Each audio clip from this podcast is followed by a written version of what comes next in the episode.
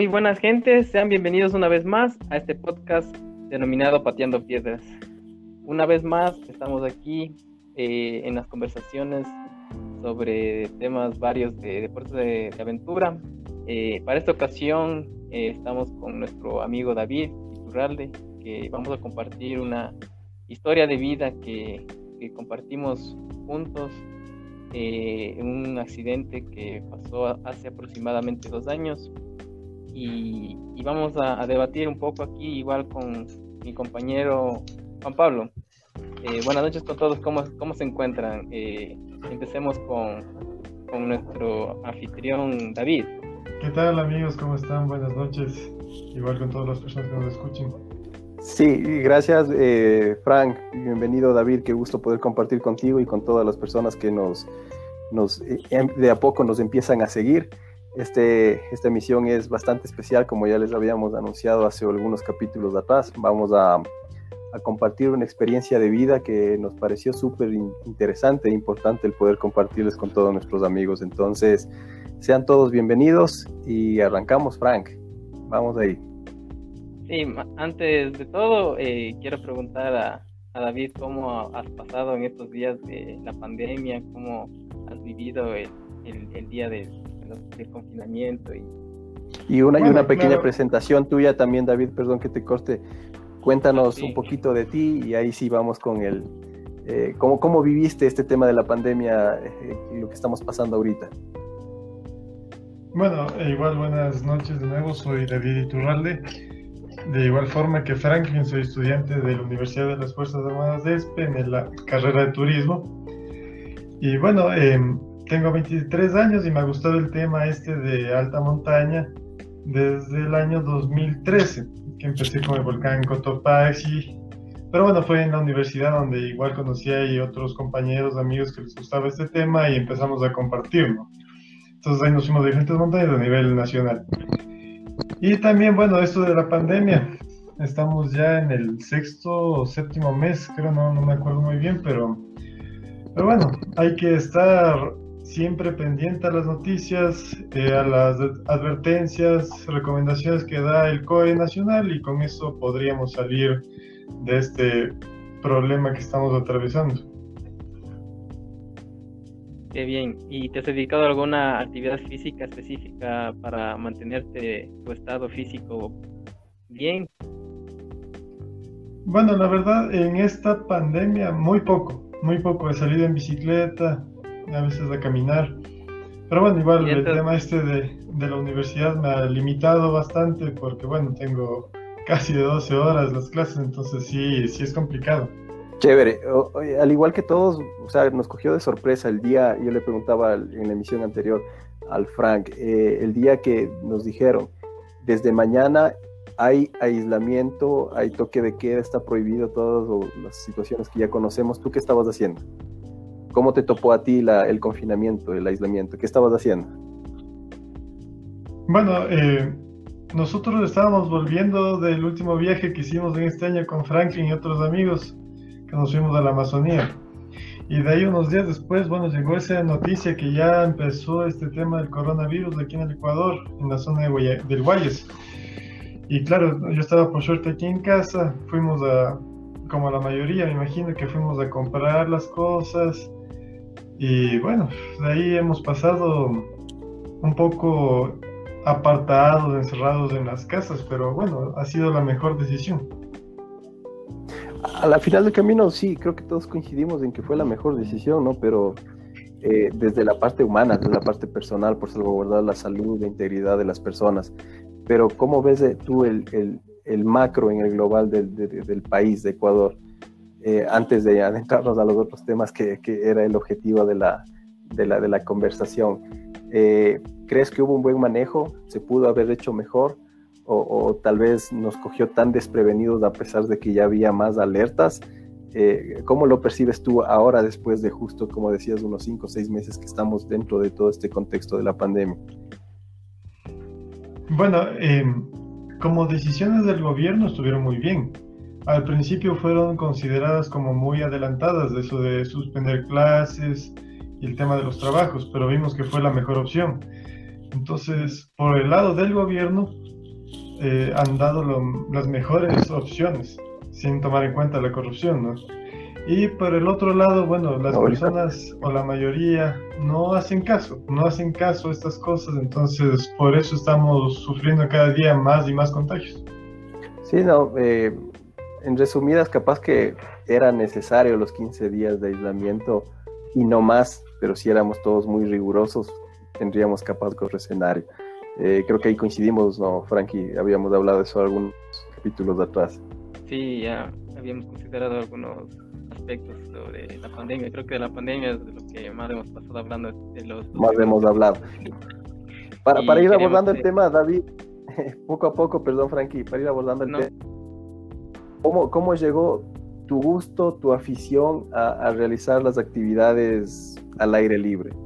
montañismo, senderismo, eh, te dedicas ahora y, creo que también compartes con nosotros la misma pasión. Bueno, eh, todo eso fue ya acabando el colegio. Estábamos yéndonos de viaje con mis papás y dicen, vamos al volcán Cotopaxi. Y yo dije, vamos. Y bueno, nos fuimos del refugio y me encantó, sinceramente, me encantó bastante el tema ese de la naturaleza, la montaña. Y dije, no, tengo que subir el volcán Cotopaxi. Y una vez que subí, dije, no, ahora quiero subir los demás. Ya me hizo vicioso de ese tema, ¿no? y claro, pero no había el apoyo de los amigos, de la mayoría de amigos que yo tenía, y bueno, que tengo hasta ahora, pero no comparten el mismo gusto. Entonces fue hasta la universidad que le conocí a, a Franklin y otros compañeros, y claro, ahí empezamos a salir, y bueno, ha sido una gran experiencia porque es un lugar muy bonito de ver de diferente forma la vida. Ahora, ¿qué porcentaje de, tu vida dirías que este, eh, ocupa un espacio eh, la montaña? Bueno, claro, todos esos temas, no solo la montaña, son todas las actividades que hemos hecho, como espeleología, que fue la cueva de los tallos, todo eso, o sea, cada actividad que se hace en la naturaleza, ya sea cultural o natural, esas cosas son muy, muy importantes y bueno, se puede ocupar más de un 80% de mi vida. O sea, o sea te, absorbió por completo el lado oscuro, así como a nosotros hace muchos años, ¿no, Frank? Sí, pero David, ¿cuál es lo, que te llama más la atención de, realizar estas actividades? ¿Qué es lo que te impulsa a, hacerlo? Bueno, eh, para todas las actividades todos tienen un objetivo, ¿no? Aparte de salir, estar afuera, salir de lo común, aparte de eso, bueno, se va conociendo más la gente, valorizamos, aunque sea un poco de agua caliente, en el caso de las montañas, un chocolate. Entonces, Cera enseña a ver la vida de una forma más humana. Sí, y, esas son las cosas que van fortaleciéndonos eh, y nos van dando un poquito más de experiencia de vida en lo personal y en la parte deportiva y también te ayuda a fortalecer tu, tu, ámbito profesional probablemente. Eh, y, me, y, me, gustó lo que dijiste, em, aprendes a valorar un chocolate caliente. La comida que tú prefieres después de regresar a la montaña, ¿qué es lo que no puede faltar en tu mesa, por más sencillo que esto sea, pero que tú dices, yo regreso de la montaña y me pego esto de, de comida? No, sí, bueno, después de cualquier actividad física fuerte, ya sea montaña u otra, lo primerito que viene es un, un chimborazo de arroz. Ya sea chaulafán o solo un chimborazo de arroz con, con esos choclos que nos mandamos. Sí es, se repone las energías de todo el desgaste físico que ocupas en la montaña, ¿no? Claro, sí, repone todo. Te repone 100%. En mi caso es el arroz con huevo no, no pudiera faltar. O sea, es... por, lo, por lo general, si es que el cholafán es más chancroso, es mucho mejor todavía. claro. Cholafán de gato. Exacto. Tiene más, proteína y te recupera un poco más. Excelente. Oye, y, David, eh, ¿cómo has, sentido que en la ciudad eh, se vive este tipo de, de, deportes, de actividades. Eh, ¿Crees que aún somos muy pocos o, no hemos aún encontrado la forma de, explotar o de visibilizar más este tipo de actividades que, que son bastante enriquecedoras y que permiten ir generando lazos fraternales con, muchas personas y también muchas veces nos permite eh, generar conciencia en tema de cuidado, protección del ambiente, la flora, la fauna. ¿Cómo ves eso eh, a la fecha en nuestra ciudad?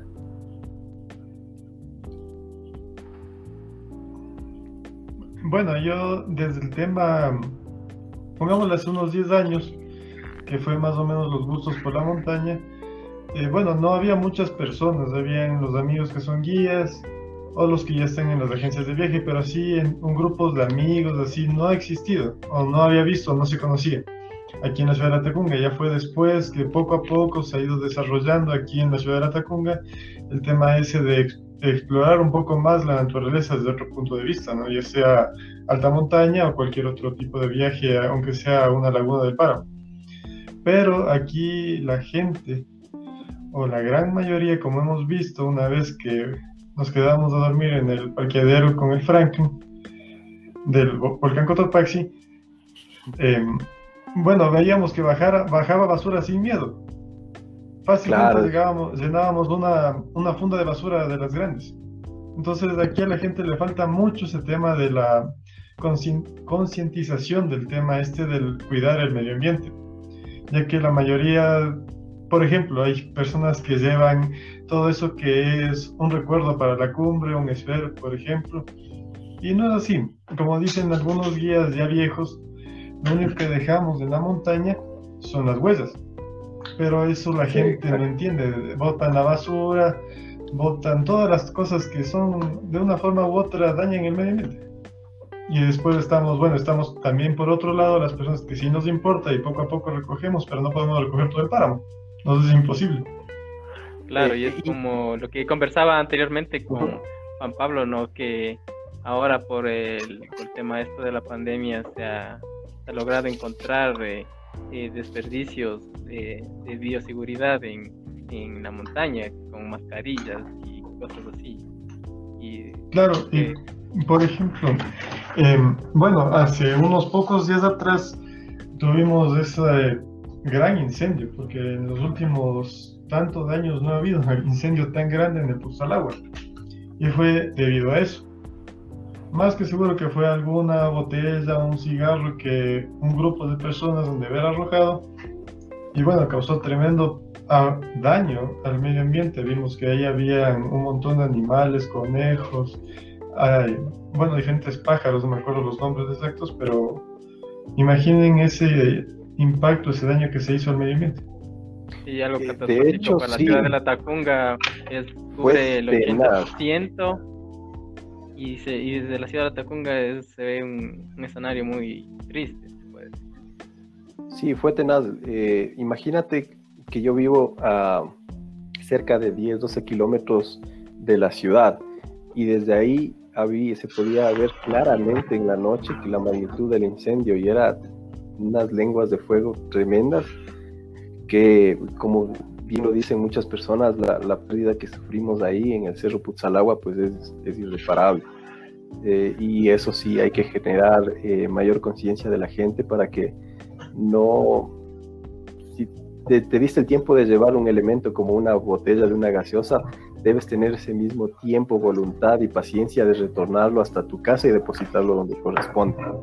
Y no generar... Eh, variables que puedan generar daños como el que estamos conversando en este momento. Eso sí es súper importante y, y, qué bien que, que, tú también nos resaltes, David, porque de una u otra forma creo que todos somos embajadores del cuidado de, de estos ambientes en los cuales nosotros practicamos de actividades y, y, pues queremos que eso perdure para las futuras generaciones. Bueno. Así es, Juan. Dime, dime, No, no, continúa David. No, decía que así es, bueno, eso es lo que faltaría, faltaría y mucho, porque no solo es aquí en Atacunga, Cotopaxi, a nivel nacional, como también vimos del Atacazo, sí, también mundial, el Atacazo, o incluso está, creo que sí, aún el incendio ese en Estados Unidos, pasó también hace meses lo de Australia, entonces, ¿qué estamos haciendo?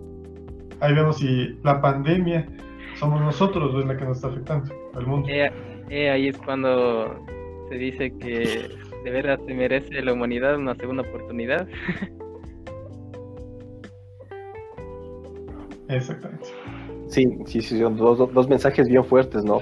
O sea, en realidad con todos nuestros comportamientos nos merecemos la segunda oportunidad o como decía David, en realidad la pandemia es el virus o la pandemia somos nosotros dentro de este planeta. O sea, son dos, dos eh, expresiones bien profundas eh, que sí valdría la pena que, todos los amigos pues ahí nos comenten y, y, nos digan qué conclusión pueden sacar de esas, de esas, de estas dos dos opiniones eh, súper, súper interesantes. Eh, y caminando un poquito más en el tiempo, David, eh, cuando ya pudiste alcanzar tu primera cumbre, ¿cuáles fueron esas sensaciones? No, bueno, eso fue en el año 2013, igual del volcán Cotopaxi. Y bueno, para mí fue como llegar a la luna por poco. Es una sensación súper... Bueno, y como que tú sientes que te venciste a ti mismo.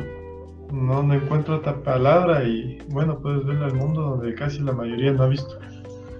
Claro, los... Y ahí, y ahí también aprendes a valorar eh, a tus amigos, la confianza, energía.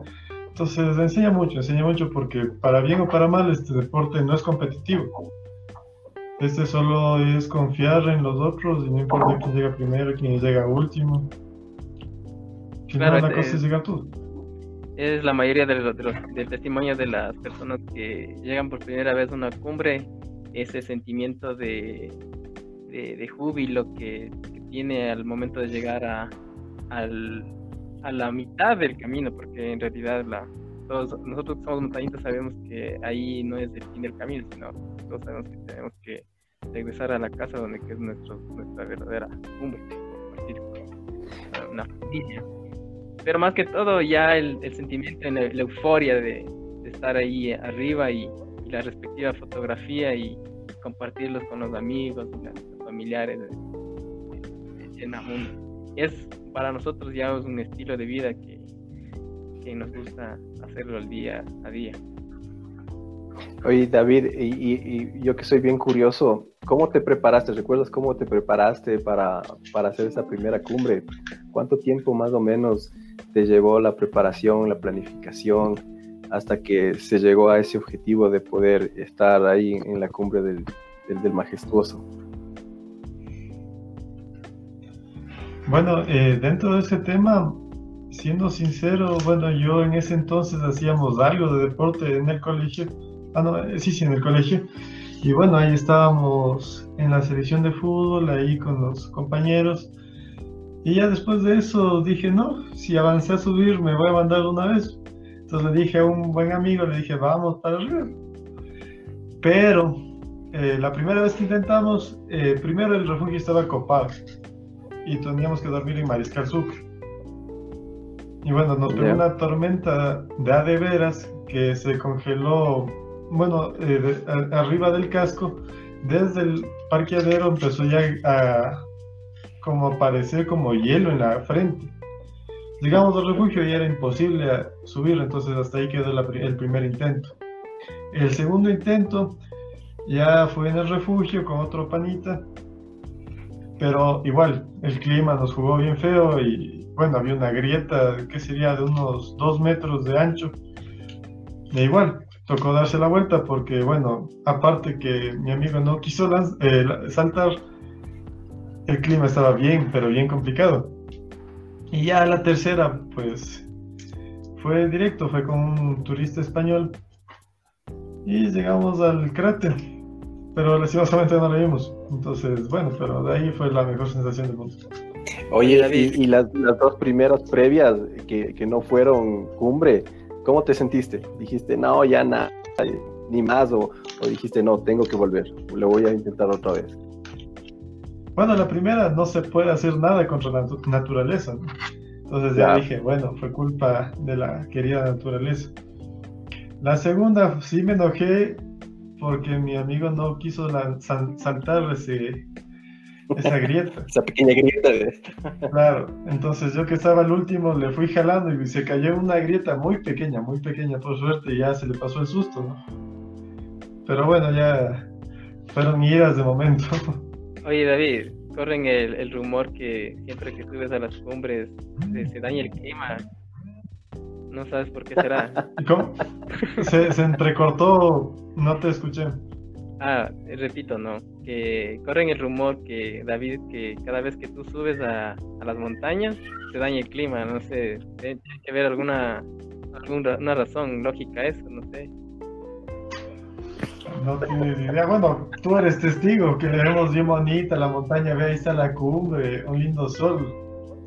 Llegamos a la cumbre de Sincholagua, nos cae tormenta eléctrica. Llegamos al Cotopaxi, se nuble y otra vez como tormenta. Entonces, llegamos al Paso Ochoa, ah, no, llegamos al Rumiñahui y otra vez. Entonces, no, no tenemos la suerte de otras personas como el bicho moscoso.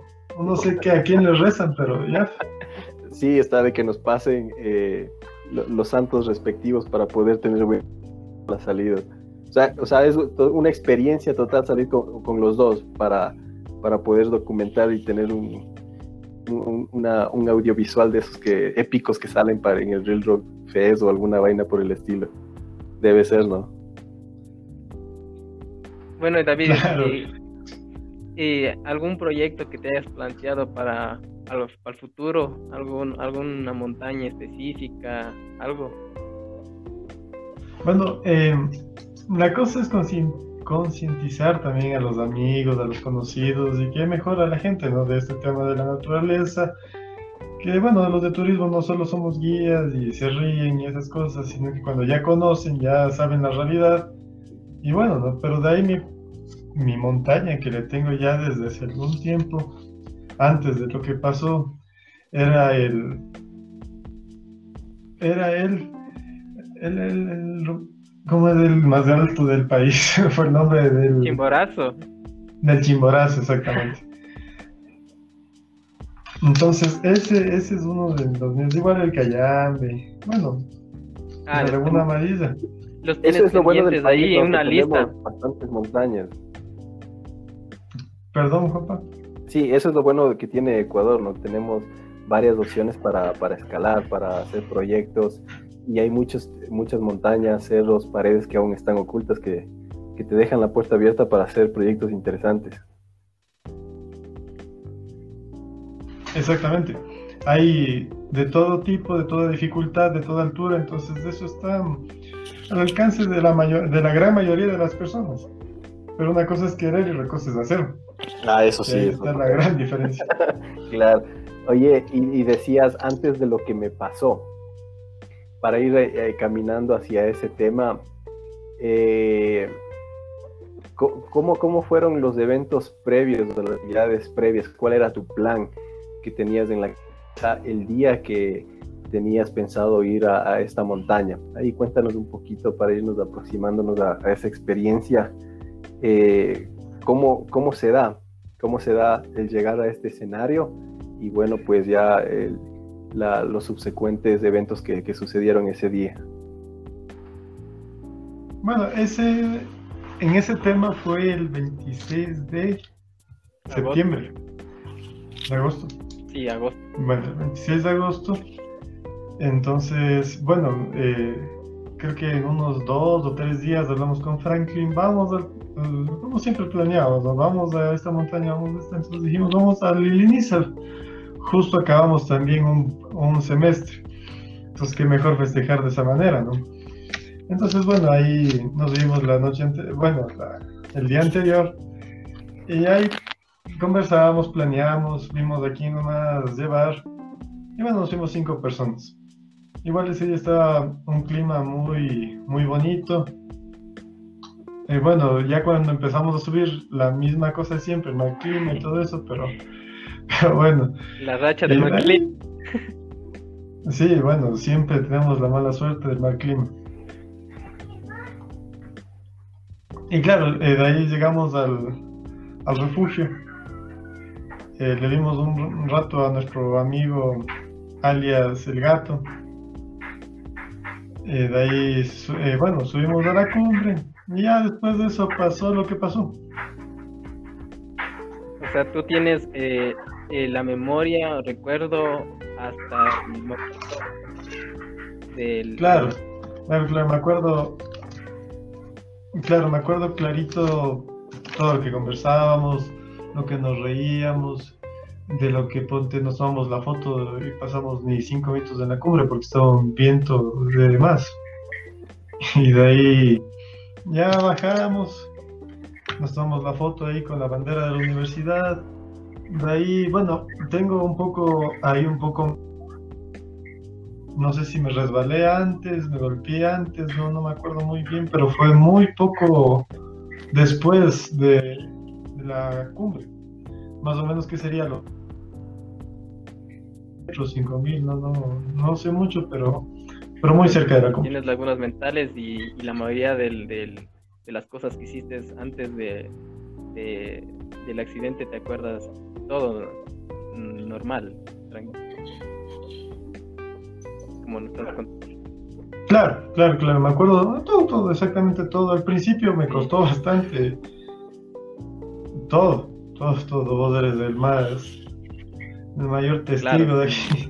Fue un, un acontecimiento de la vida de, de los montañistas latacungueños, porque éramos, somos, no somos muchos los- las personas que, que hacemos esta actividad aquí, ¿no?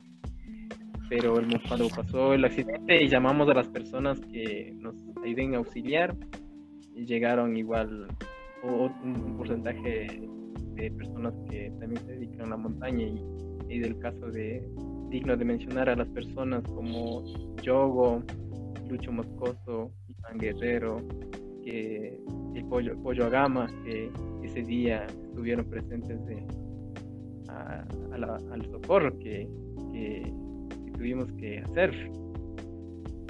De ahí Eh. yo, yo- dime, dime. Sí, no, solo, solo quería comentarles, eh, eh, o sea, el, el día, o sea, la, la- la expedición transcurría normalmente hasta el descenso, entiendo, y de ahí, eh, David, tienes el percance eh, y obviamente pierdes el conocimiento y, y en esos eventos posteriores, ¿tú estás acompañado de, de qué personas eh, adicionales a Frank? ¿Estás solo tú, Frank, o estás con otras personas? ¿Cómo, cómo sucede eso ya? eh, el tratar de, solventar y, tenerle en buen recaudo a David, de conseguir ayuda. ¿Cómo- ¿Cómo fue ese tema? Bueno, eh, nosotros sí somos responsables en ese aspecto de la montaña porque respetamos mucho, ¿no? Eh, la planificación que nos organizamos obviamente era con, todos los implementos de seguridad, ¿no? Con equipo de seguridad, casco, arnés, cuerdas, cintas, porque sabíamos que el Iliniza, eh, a pesar de ser una media montaña, eh, tiene eh, unos puntos que, se ancla para, aplicar rapel y, y, por obvias circunstancias nosotros siempre somos precavidos por ese, por ese punto. Y además que nunca vamos solos a la montaña, como ya bien decían que eh, compartimos eh, este compañerismo de, de amigos de la montaña. Eh, invitamos a tres personas adicionales, eh, que más va de David y Frank, ¿no? Eh, estuvo mi compañero que ahora de tesis que me voy a graduar, eh, eh, Alex Villarroel, compañero de, Por fin. de, de de curso. Estuvo una amiga eh, que es vecina, que también eh, se empezó, eh, incursionó con nosotros del, del montañismo que se llama Daniel Albán. Y una amiga de, David que en ese entonces conocíamos que se llamaba se llama Natalia Natalia ya. Y, y prácticamente los cinco fuimos quienes pasamos de este acontecimiento de nuestras vidas ¿no? que nos marcó de, por vida pero eh, hasta el día como como bien como bien dijimos ese día que pasó el accidente eh, es un accidente que, fue con, final feliz Eh, todas las cosas que pensábamos que iban a pasar pasó y, y he aquí tenemos a nuestro amigo David todo Enterito para poder disfrutar de, de muchas otras aventuras. exacto. No, y eso, hay, hay que, hay que agradecer eh, a, todos los, los entes, astros y dependiendo de lo que cada, una, cada persona crea, eh, que terminó con un final feliz. Eh, David, eh, después de, que pasó todo este evento, me voy a adelantar un poquito nada más, solo para, hacerte una pregunta. ya cuando tú ya estabas mejor, tú, tú me imagino que preguntaste, ¿y qué pasó? O, cómo fue, ¿Qué, vieron ustedes, lo que sucedió, que lo me pasó a mí, ¿qué, te contaron? ¿Qué te contaron? No, no quiero saber por un cierto tiempo y después poco a poco fuiste indagando en, en cómo sucedió este accidente. Bueno, voy a contar ahora mi versión de cómo fue esa parte de la memoria de, ese día hasta cuando recuperé la conciencia. Eh, yo me acuerdo que estábamos bajando y ahí tengo una laguna mental, creo que hablé con Franklin y le dije para irnos a comer en, en, Machachi o algo así, le dije, no, no me acuerdo muy bien. Eran unas, unas sopas que nos dijeron unos como locos. Pero bueno, esa fue la última vez que hablé y pasó eso. De ahí, bueno, Claro, de ahí no me acuerdo más, ¿no? De ahí, bueno, después de toda la recopilación de información que me han dado mis amigos y, y las personas que estuvieron ahí, pasaron más de... El accidente fue más o menos a las 3 y cuarto, 3 y 20. De ahí, bueno, hasta que llegue el rescate y todo fue las 7, en el mismo lugar a, a la altura que estemos, 4.900, 5.000. Y hasta bajar hasta esa zona donde estaba la ambulancia, fue más o menos ya a las 11 de la noche.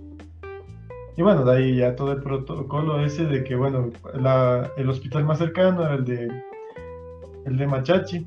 Entonces, bueno, me llevaron allá, me dijeron que no hay nada que hacer, me mandaron para el metropolitano. Hasta eso ya era más o menos las 3, 4 de la mañana. Entonces, más o menos pasé 13 horas más que dormido. Eh, bueno, y de ahí fue la operación. Eh, fueron ya después, que más o menos se demoró dos horas y media, tres horas de esa operación. Y bueno, el doctor dijo... Oye, David, ahí te corto, ¿sabes cuál fue el diagnóstico que te dieron? ¿Qué, ¿Qué, lesión tuviste a consecuencia del accidente? Sí, sí, sí, justo iba a ir por ese lado. Entonces, bueno, no, me, me operaron y después me desperté. No me acuerdo nada, no me acuerdo cuándo me desperté. Eh, no me acuerdo nada del hospital, solo que la comida era un poco desabrida. Eh, me acuerdo de dos personas, dos amigos eh, fuera de, de, este círculo de amigos que me fueron a visitar, pero igual solo fotos, no, no tengo, no me acuerdo ni qué hablamos. Y ya después en la casa de mi tía en Quito, bueno, ya estaba un poquito más en conciencia bueno, la primera pregunta fue, yo me acuerdo que estaba en el Iliniza, le dije, ¿qué pasó con Franklin? ¿Qué pasó con ellos? No, ellos también, te pasó un accidente, pero mañana vas a hablar con el doctor, me Ya. Ah, bueno. Entonces de ahí, pues, fuimos a la clínica Pichincha, donde está el doctor Felipe Egas. Y bueno, ahí me explicó, ¿no? David, tuviste un accidente, un, un accidente cerebrovascular y bueno, me enseñó ahí las radiografías y todo. Y bueno, uno como está acostumbrado a esas cosas, no me asombré tanto como mis papás que estaban, ya me mataban. Y bueno, entonces el diagnóstico fue que, por ejemplo, fue todo el lado, bueno, del cráneo fue a mi lado derecho. Toda la parte más o menos de la frente derecha, toda esta parte, hasta casi el ojo, la fractura, ¿no? Para atrás ah, todo el cabelludo, hasta abajo, y ahí una línea recta hasta la ceja desde atrás de la oreja. Entonces eso es más o menos un 46% del cráneo. Entonces, bueno, tenía dentro de eso, de lo que me explicó el doctor, fueron tres coágulos. Uno en la frente, uno en la parte media arriba del oído y uno en la parte superior. Pero eh, bueno, ahí me contaba que capaz no operaba porque habían hecho una reunión de doctores y todas esas cosas y habían dicho no porque tiene el coágulo dentro del, cerebro. Entonces ahí es otra cosa. Pero no, me operó, salió bien esa tema, me quitaron los coágulos y bueno, he pasado en coma inducido eh, más o menos cinco días. Y de ahí pasé otros 15 días en el hospital metropolitano. Y de ahí fui a la casa de mi tía. Y recién ahí me enteraba después de un mes que me había pasado. Y bueno, eh, de ahí más o menos eh, lo más curioso en ese entonces era que ponte, al tener un, un, accidente cerebrovascular, las personas vemos cosas, cosas en la realidad, que, pero que no son verdad. Por ejemplo, yo veía de noche que todo está oscuro y así, pero las siluetas de las cosas, de las personas, hasta de un esfero, era una silueta de color morado más o menos, que también sería. Cosas locas. O ponte, veía una mesa, pero después eh, esa mesa tenía un hueco. Entonces de ahí me fregaba los ojos y puta, no, no ha sido. Oye, qué loco. Pero de ahí, igual diferentes cosas, ¿no? Eh, sueños, sueños súper raros de, me imagino que debe haber sido relacionado con ese momento, ¿no? Pero no, no podría decir porque no me acuerdo muy bien. Y bueno, de ahí fueron las terapias, de a volver a aprender a caminar, porque bueno, los primer, bueno, el primer día fue solo en silla, en silla de ruedas. Eh, de ahí, bueno, de ahí fue el tema de hablar de nuevo. Le escribí al Franklin y este desgraciado después me confiesa que no sabía qué diablos le escribía, pero me decía, sí, sí, de ley David, muy bien. Y así, entonces, volver a, escribir, volver a hablar, ya te imaginarás como volver a claro. O sea, prácticamente fue así, ¿no? Claro, claro, claro, no, no sabía mucho, ni la memoria no era nada buena, ponte, quería pensar, decía, ponte, pensemos, no sé, piensa en un lugar, y la cabeza mismo, todos decimos, piensa en el Cotopaxi, todos le vimos ahí bonito, hecho triángulo y eso, ¿no? Pero yo tenía esto, veía todo negro, eso también era súper interesante. Ah, mira, qué loco. No, no podía pensar. O sea, tenías un bloqueo ahí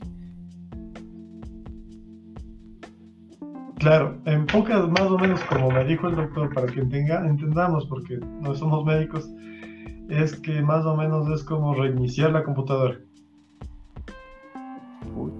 Todo empieza así. Y después, después un accidente cerebrovascular. ¿Te acuerdas de todo? Claro, yo. un ejemplo de esto está.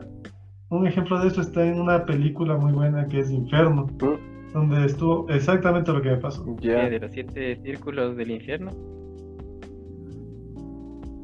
No, no, Inferno. Es de, basado en ese libro de Dan Brown. Yo pensé, de, yo pensé la de Dante Alighieri. Ahí les dejamos de, de, tarea a nuestros amigos para que, para que vean la película y se adentren, para que tengan una idea y dimensionen cómo, fue tu experiencia eh, post accidente. O sea, porque también eh, deberían de una u otra forma poder dimensionar para, después vamos a hablar de las lecciones aprendidas o, de los aprendizajes, pero cuán importante es tomarle con responsabilidad todas las actividades al aire libre o cualquier otra actividad que pudiera implicar algún tipo de riesgo. Continúa, David. Está súper, súper interesante tu, tu, tu, historia. No, sí, bueno, no, de ahí a me gusta hacer terapia, me mandaban a terapia todos los días desde en Quito. Una hora era para lo físico, otra hora para el lenguaje. Era algo así como una tartamudez temporal, más o menos así, no sé, bueno, se me dificultaba algunas palabras. Y bueno, eso ya era muy, muy interesante también. Y bueno, de ahí ya estaba cansado de estar en Quito. Y dije, no, ya me, me mamé de estar aquí, me quiero ir a Ratacunga. Bueno, pues, hablaron con el doctor, el doctor dijo mejor que se vaya a Ratacunga y que no tenga ningún problema, que la cosa es que esté tranquilo y, ya, ahí se va a recuperar mejor. Entonces venimos acá y desde ahí más o menos me acuerdo todo. Igual, eh, bueno, de ahí em, poco a poco, igual acá en Atacunga se encontraron lugares, no, no era una gran cosa, porque bueno, aparte que no tomaban nada de medicamento, em, había aquí también personas que me ayudaban con el tema de terapia de física y lenguaje. Entonces, no, no era la gran cosa. Y bueno, de ahí, claro, no, no pude entrar eh, un semestre a clases, que a la final fue mejor, porque capaz perdía, porque te juro, me dices ahorita... Dos más dos. Bueno, que se llama el Franklin. Ponte me decía, eh, él se llama Franklin y está también Eduardo, no sé quién. Ah, ya, chévere. Me decían quiénes son y no me acordaba nada. No tenía sí, nada de memoria. alguna vez que fui a una visita decía así, mira, ya no me tiembla los pies, indicando la mano. O te decía, pásame claro. el cómo es, que está encima del cómo es, del cómo se llama. Así decía, no podía identificar los nombres de los objetos. y- Gracias. O sea, yo sabía para qué sirve esto, ¿no? Pero ponte, no me acordaba el nombre. Yo sabía que con esto se va, va a describir y eso, pero no me acordaba a veces del nombre. Esto es un esfero, pero no, no sabía. te- O si no decía, préstame esa cosa para prender la tele. cuando, Yo sabía de qué hablaba, pero no me acordaba del nombre. cuando te decían eh, eh, que tenías los colores y decías que tú podías leer en la, en la mente, pero no podías pronunciar. Exacto, el amarillo, qué complicado que fue. Sí, ahora ya sabes, ya. Y, y por alguna razón en particular. Claro. No sé la verdad por qué sería, pero no me acordaba. O sea, me acordaba casi, bueno, los hombres sabemos solo tres Eso es colores. básico, pero, ¿no? Bueno, no me acordaba. Sí, pero el color amarillo, qué difícil acordarme. No sé si era tan largo el nombre, porque por ejemplo es azul, verde, así. Nombres cortos, pero Oye, y todo el tiempo, desde el accidente hasta cuando tú dijiste o, o te dijeron, ya estás recuperado, digamos, al 100%, eh, ¿cuánto tiempo fue en meses o cuánto tiempo te llevó el poder decir, bueno, ya, ya no necesito terapia o bueno, ya no necesito seguimiento médico o aún tienes visitas eh, periódicas o tienes o algún plan de, de vigilancia médica eh, posterior a, a- a esta progresión y de temas de fisioterapia, rehabilitación y todo, todo el tema médico. ¿Cómo estás ahora? Bueno, eh, dentro de ese tema, los primeros tres meses fue una cita médica cada semana. De ahí bajó a un mes. Y bueno, así fue hasta el año donde ya las visitas era cada dos meses, un mes, dependiendo de cómo estaban las cosas. Y bueno, de ya volví a clases después de seis meses después del accidente. Ya ya se acabaron todo el tema de terapias porque estaba totalmente recuperado. Y para retomar las, Y bueno, y de ahí y de ahí para retomar las- la actividad física, ¿cómo, cómo lo lograste? Ya, bueno, y de ahí, bueno, antes, una semana antes de empezar clases de nuevo, eh, bueno, tuve que operarme del ojo, del ojo izquierdo, porque, bueno, al ser el impacto en esta zona, en la zona 2, 3 y Ujú. 4, esas afecta al ojo, Claro. entonces, bueno, veía doble. Entonces, bueno, me operaron, me volvieron a poner el puesto, y ya, me fui ahí, y claro, tenía aquí la, eh, o sea, como una marca, esta parte un poco hundida o bastante un día. Y bueno, fui a clases, no había ningún problema. Me acordé de todas las cosas, me acordé mucho más en clases que estando en terapias y esas cosas. Y bueno, de ahí me fui, incluso ya el doctor me dijo, puedes ir tranquilamente a la gira, nos fuimos a la Amazonía. Y bueno, se acabó el primer semestre y bueno, no podía aún hacer ninguna actividad física que sea de fuerza por ejemplo, montaña, levantar pesas, ni eso, porque bueno, el daño aquí fue que el cráneo se fracturó en más de, más de 100 pedazos. Ah, caramba. Entonces, claro, eso no, claro. eh, entonces, bueno, eh, no tengo aquí la radiografía para indicar, pero, pero la cosa era que bueno, el lado de acá estaba fracturado en un montón de pedazos de micropartículas hasta partículas muy grandes. Y bueno, quedaban espacio- espacios vacíos entre placa y placa. Entonces, claro, tocó hacer una, un implante. Entonces, toda esta parte de aquí fue con un implante con algo parecido a la masilla. Se llama acrílico. No es nada metálico y es muy similar al hueso, incluso un poco más resistente al hueso. Entonces, bueno, de ahí me dijo el doctor que espere tres meses y que con eso ya incluso puedo ir a jugar fútbol, puedo tener la vida normal. pasaron los tres meses, eh, me revisó, me dijo, sí, ahora ya puedes hacer todo. Y siguiendo su, eje, su palabra, nos fuimos con Franklin otra vez del Cotopaxi. No contento con eso, nos fuimos a la cueva de los tallos. Entonces ya. Sí, después del accidente te has pegado unas aventuras más, más heavy que antes del accidente, creo.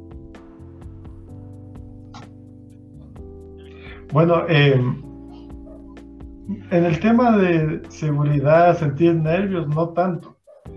Porque bueno, antes de esto, la tormenta que nos cogió allá en el Cotopaxi, esos fueron los peores para mí.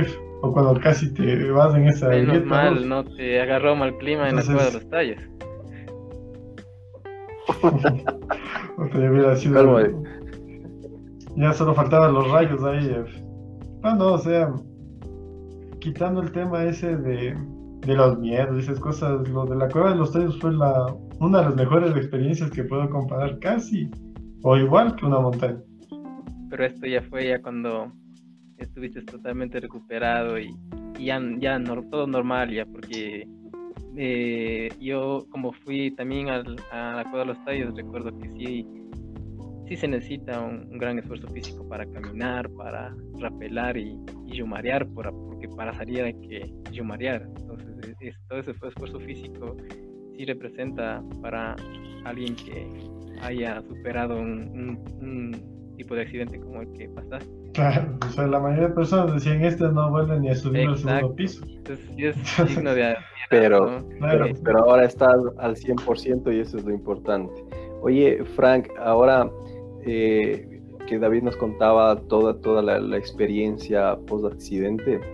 Eh, si tuvieras tú, Frank, algo que resaltar, tú que viviste también eh, acompañándole a David desde el momento que sucedió el accidente hasta cuando él fue derivado a, una, a un hospital, a una clínica, si tuvieras que resaltar tú algo de, de, las acciones que se hicieron posterior para para rescatarle, para cuidarle, para transportarle? ¿Qué resaltarías de todo ese equipo humano que estuvo ahí presto, desinteresadamente, para ayudarle a un compañero en, montañero en la montaña? Sí, yo quería aportar ahí un poco que este, pasamos un, malestar con el sistema de, emergencias, porque prácticamente el, el día que pasó el accidente, eh, activamos el, protocolo, ¿no? Esto sucedió más o menos aproximadamente las dos y media de la, de la tarde más o menos. Y sumando las horas de, que, pasamos en la montaña, estuvimos ahí hasta el momento del rescate, o sea, hasta el momento que llegó la, la camilla al, al, lugar del accidente, pasaron aproximadamente cinco horas cinco horas para un paciente con trauma es, es demasiado peligroso. Y, prácticamente la primera llamada que, nosotros realizamos fue al ECU 911. Y prácticamente lo que nos supieron responder es que eh, enviaban ¿no? un grupo de, de rescate, que en este caso el más cercano era Machachi, los, bomberos de, de Machachi bueno, eh, movimos un poco más de contactos de, las personas que nos, pudieron ayudar ese día. Entonces eh, estuvo presente la, Cruz Roja, eh, familiares de, David y de las personas que estuvimos ahí se comunicaron con otras entidades, pero la, entidad que llegó primera fue el MAE, el Ministerio del Ambiente ¿no? del Ecuador del Ilinis. Ellos fueron quienes eh, socorrieron la, primera vez. Y, ah, no, pero antes que el, que el MAE llegó el administrador del refugio, que quien es el, famoso gato. gato, Freddy Flores, ¿no? Y, él como eh, camina bastante y, conoce mucho la montaña, eh, él fue a, quien traer la, camilla, ¿no? Pero ahí va, ahí es como un llamado de. No, es directamente, es un llamado de atención.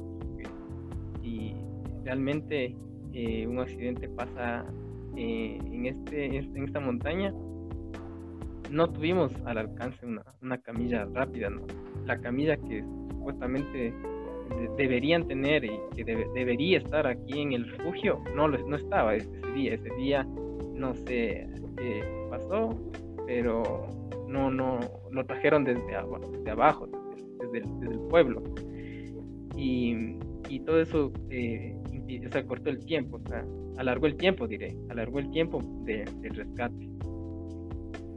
Previo, mm, posterior a eso, cuando llegó la, la camilla, eh, ahí, ¿no? Que todas las personas obligatoriamente que vayamos a hacer eh, tipo de deportes de, aventura, debemos tener unos conocimientos básicos sobre primeros auxilios, ¿no? Entonces, aquí forzadamente nos, tocó aprender a, utilizar una, camilla de esquí. Yo lo había practicado antes en la camilla eh, estática, ¿no? En la que tiene la araña, ¿no? Pero es, el armado es súper diferente a la, a la camilla esquí donde, donde pusimos a David. Y, y, de, y, con las cuerdas y con, con la ayuda de, de, la, del MAE que llegó en, ese entonces, empezamos a hacer el, primer progreso, ¿no? A la primer avance al, hacia, para descender al, al, al siguiente punto, ¿no? Al parqueadero. Y, claro, al, parqueadero, ¿no? Pero eh, nosotros estábamos en media montaña, en este sector que se llama el Arenal, ¿no? Y ahí era más fácil bajar a David porque simplemente se arrastraba y, y le teníamos le teníamos que tener con cuidado. Sino que se acaba el arenal y, viene esta parte que es rocosa y, y, obligatoriamente ahí le teníamos que alzar porque ahí no, no se podía arrastrar a, David, ¿no? Pero para ese entonces ya llegó el, el primer grupo de, de, rescate que es eh, que fue el GIR, ¿no? El GIR nos preguntó cómo estábamos, qué pasó, le tomaron los signos vitales por segunda ocasión al, David. Y, y, ahí, ahí cuando nosotros también nos, nos sentimos igual un poco enojados, ¿no? Porque la primera llamada que nosotros hicimos al de rescate fue al 911 y, nos, y ellos nos decían que nos iban a enviar a los bomberos de, de Machachi.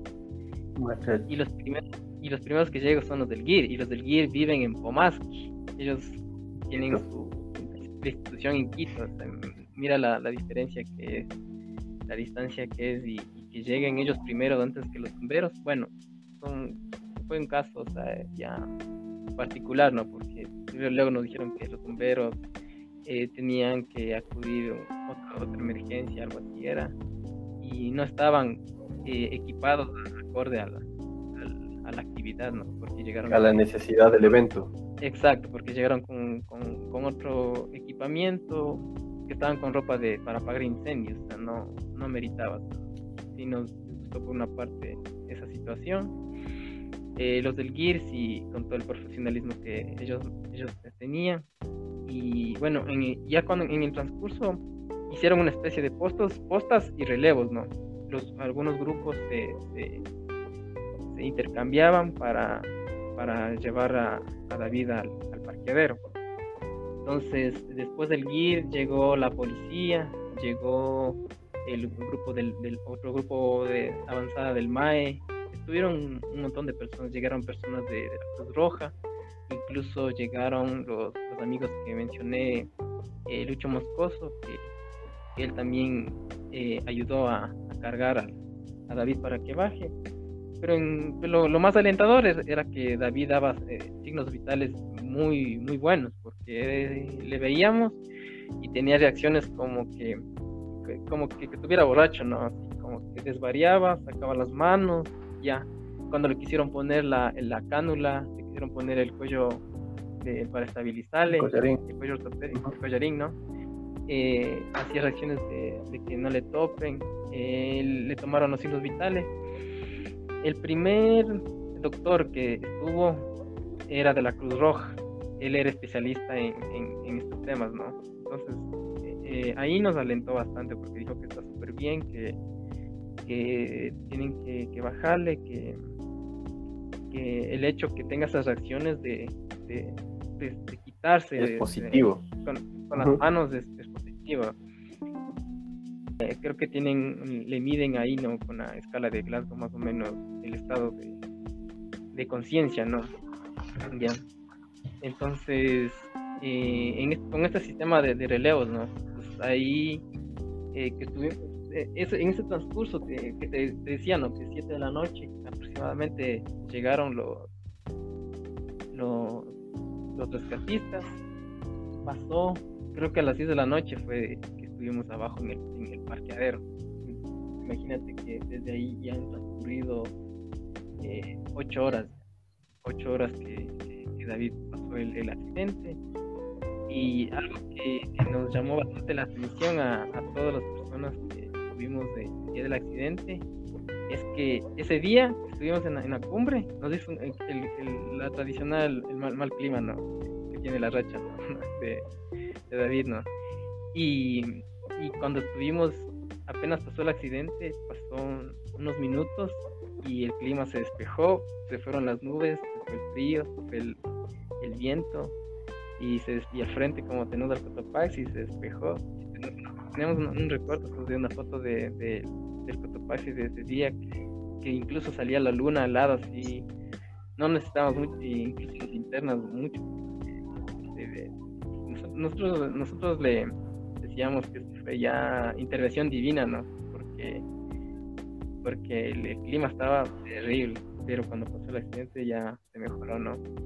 Y de ahí, cuando David llegó al, al, parqueadero, la ambulancia eh, era una ambulancia que tenía las ruedas para 4x4, no le habían avanzado un poco más para, para, para, aproximarle. Y de ahí no, no, no sabíamos eh, a dónde le llevaban todavía nosotros eh, nos embarcamos igual, pues nosotros también estábamos agotados, estábamos cansados, estábamos eh, con frío igual. Ya nos habían ayudado con agua, con comida. Y bueno, las, dos chicas que nos acompañaban, ellas ya les mandamos que temprano se adelanten para que ya se vayan a la casa, pero igual estaban pendientes en el pueblo, ¿no? Y, y, lo, nosotros lo que queríamos es, saber el estado de salud de David, ¿no? y siempre nos comunicamos con los familiares que, a dónde le llevan, que, que, cuál es el estado. Ah, y bueno, ya prácticamente al otro día fuimos al hospital.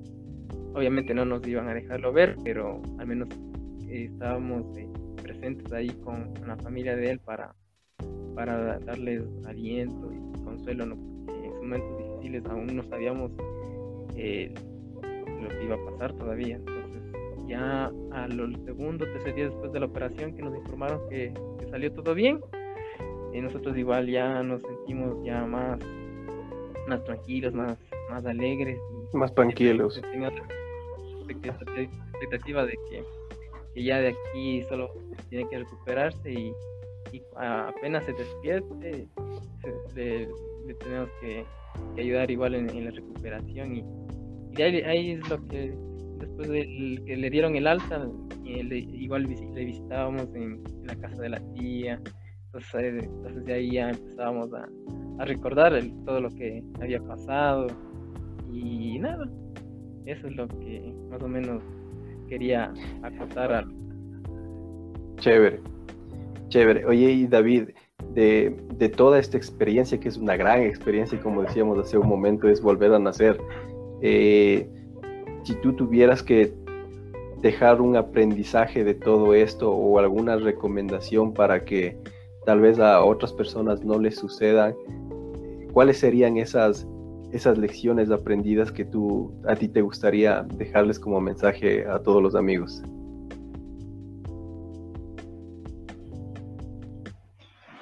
Bueno, eh, bueno, es que ese tema de los accidentes, nadie, pero nadie se va, maneja, ni siquiera se mete a la montaña, voy a tener un accidente, no. Más que todo es saber cómo va a responder el sistema en un caso así. Entonces sí le falta bastante, porque todos nos cuidamos, todos vamos con todo el equipo de seguridad, de protección, pero, pero bueno, la protección de ya sea del gobierno, del Ministerio del Ambiente o bueno, de cualquier otra zona de salud, sí deja mucho que pensar porque bueno, Hemos visto que pasaron más de 13 horas para que alguien le vea la vida. Y no debería ser así. Entonces eso afecta muchísimo al turismo, a la seguridad y todo eso. Y más en el Iliniza, que es una de las montañas que más accidentes tiene.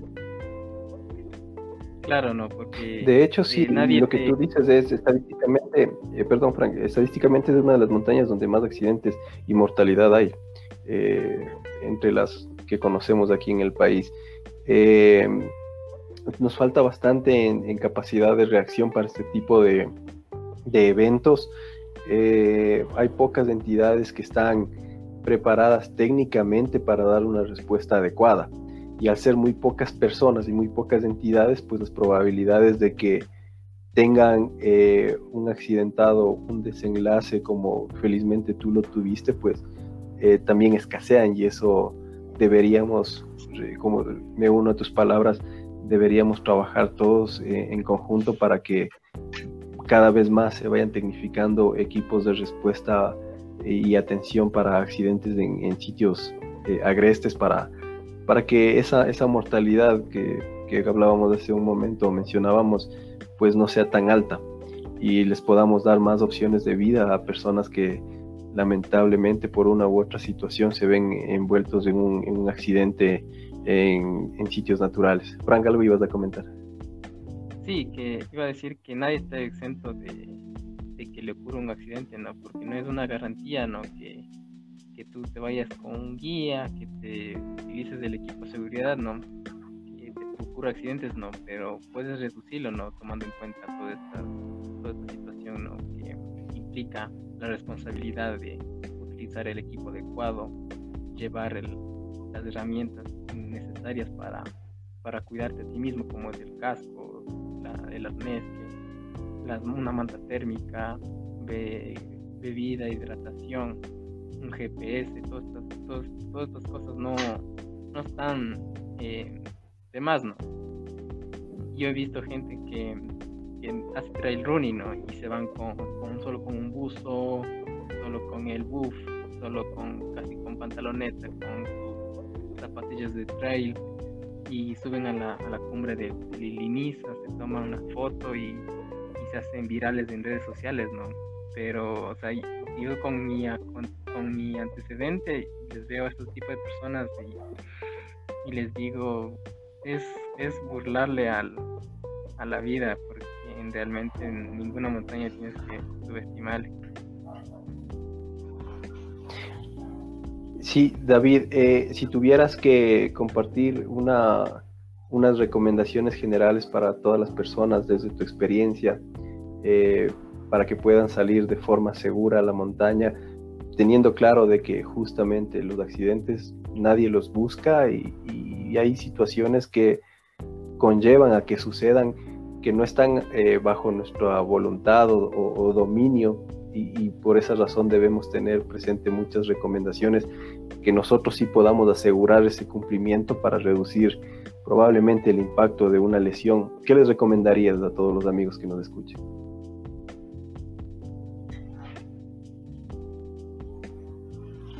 Bueno, para ese tema, primero que las personas, eh, siempre, aunque sea una persona, debe conocer eh, el lugar. Eh, segunda, que todos tengan el equipo adecuado. No pueden tener, por ejemplo, en el inicio, no, pueden ir con un casco de, bicicleta, por ejemplo. Segundo, también que tengan conocimientos para, en el peor de los casos, saber qué hacer, como los primeros auxilios, los primeros auxilios en zonas de agrestes y cosas así.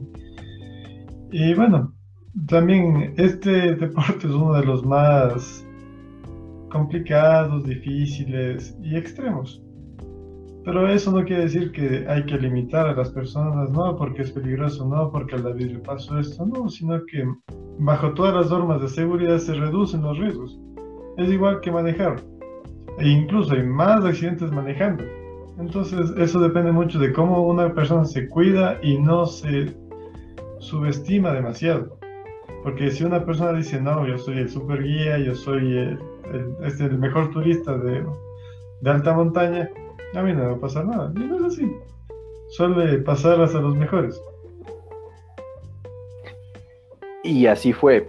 Eh, Entonces, eh, no, o sea, lo que nos acabaste de, comentar, eh, como decíamos, es una experiencia de vida y, qué bueno que nos, haya, nos hayas tenido el tiempo de, poderla compartir con todos los amigos y poder, eh, si fuese el caso, reflexionar, analizar para poder tal vez tomar de esta experiencia lo positivo que es el tema humano, el tema fraternal que se, que se vivió para poderle dar una mano y dejarle un buen recaudo a un amigo en la montaña. Entonces, eh, sí es muy valioso de resaltar todos, toda esta suma de acontecimientos que llevaron a ese desenlace feliz, que es el poder tenerte al 100% y pues dedicado con mucho más, más cariño a las actividades de, de aventura, que es a lo que nos gusta y a lo que nos dedicamos también. Eh, te repito otra vez, David, muchas gracias, muchas gracias por compartir esta experiencia. Eh, y, no, yo me quedo súper, súper eh, asombrado de, cómo sucedió esta, esta situación, pero me quedo más contento por todo el valor humano que se vio reflejado en el compañerismo, en el poder dar la mano de una u otra forma para poder darte ese primer que era súper importante en ese momento a ti en la montaña. Y yo me quedo con eso, con, con el, el, compañerismo, la fraternidad de todos los que pudieron estar ahí de forma desinteresada y que siempre cuando hay una situación de esta, de esta magnitud están prestos a... Sí, eh, no sé, Frank, algo más que tú le quieras eh, preguntar a, a David de esta experiencia. A mí particularmente me dejó sin palabras, pero pero que sí, sí es muy, muy importante que, que podamos en este espacio conversar y comentar de, de, todo este evento para sacar lo positivo que podamos de esta experiencia. Muchas eh, gracias David por, por compartir el espacio en nuestro podcast y comentarnos de esta experiencia ¿no?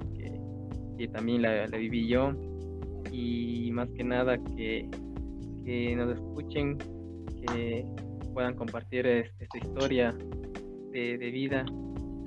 Y, nada, doy paso a, Juan Pablo para que nos ayude cerrando este podcast. Sí, David, eh, no sé, tal vez algún mensaje de parte tuya que, que quieras compartir con la gente desde, desde tu experiencia, desde tu vivencia, para, para todas las personas que nos puedan escuchar ya al cierre de, este capítulo que, que es uno de los, de los capítulos que creo que van a, tener mayor acogida por, por todo el contenido y el contexto que llevó esta historia de vida. No, más bien gracias a ustedes. Primera vez que, que cuento algo así en público completamente porque no, ni a mi familia le he contado todo el tema ese. Y no, bueno, a todas las personas que nos escuchen, eh, a veces el enemigo es solo uno mismo la cabeza de uno nos puede hacer la vida la mejor o nos puede hacer la peor persona, así que no hay que rendirse para nada. Si quieren un ejemplo, aquí estoy de uno que estaba dado por muerto ya cuántas veces. Entonces, no. Es una forma diferente, pero, pero suele pasar. La cosa es saber eh, salir adelante y disfrutar de lo que uno, a lo que nos gusta. Sí, excelente. Me, quedo con ese mensaje. Eh, David, reitero el agradecimiento. Debemos procurar hacer lo que nos gusta, eh, disfrutar de la vida y hacerlo con total, con total responsabilidad y pues eh, compartirlo, compartir lo que es el, el mensaje final. Ya al cierre de, de este episodio, Frank, David, reitero el agradecimiento. Muchas gracias a todos los que nos puedan escuchar en cualquier momento que decidan poner este podcast, que ya sabemos que es el, favorito de ustedes. Y nos volveremos a encontrar en la siguiente edición de su podcast favorito, Pateando Piedras. Nos encontramos hasta la próxima. Sigan sobreviviendo a la pandemia y nos vemos pronto. Un gusto. Buenas noches con todos. Un gusto.